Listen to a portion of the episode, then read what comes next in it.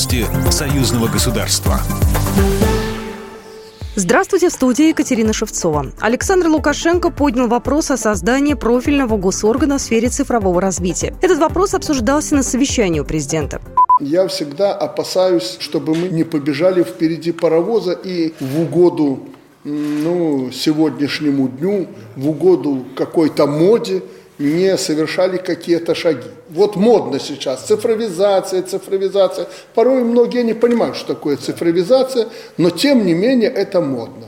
В свое время, без всякой моды, мы создали парк высоких технологий. Пока в стране принято решение не переименовывать Министерство связи и информатизации Беларуси в Министерство цифрового развития и связи. Председатель Национальной академии наук Владимир Гусаков считает, что сейчас нет необходимости преобразовывать действующее ведомство, поскольку целевые функции старого министерства и нового примерно одинаковы. Более того, по его мнению, действующее название даже более емко имеет более широкий охват сфер компетенций. А вот новое название нацеливает на более конкретную сферу – цифровизацию.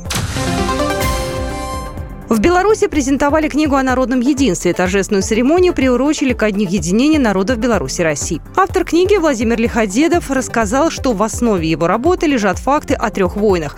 Отечественной 812 года и Первой Второй мировых, которые сам он считает настоящими конфликтами, изменившими мир. Первым издание увидел министр иностранных дел Беларуси Владимир Макей.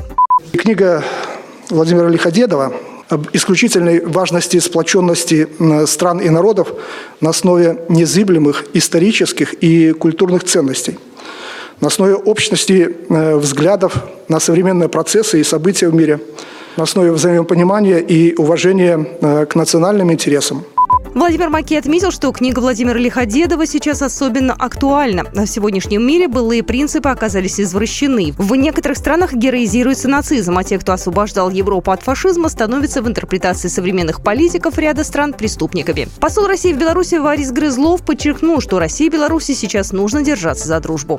Сегодня мы находимся в очень важном периоде построения совместного государства, нашего союзного государства. Россия и Белоруссия непобедимы, когда мы друг другу подставляем плечо, когда мы сохраняем братские узы. Пока книга издана в нескольких экземплярах. В качестве подарка ее передадут президентам России и Беларуси. Программа произведена по заказу телерадиовещательной организации Союзного государства. По вопросу размещения рекламы на телеканале «Белрос» звоните по телефону в России 495 637 65 22. В Беларуси плюс 375 44 759 37 76. Новости союзного государства.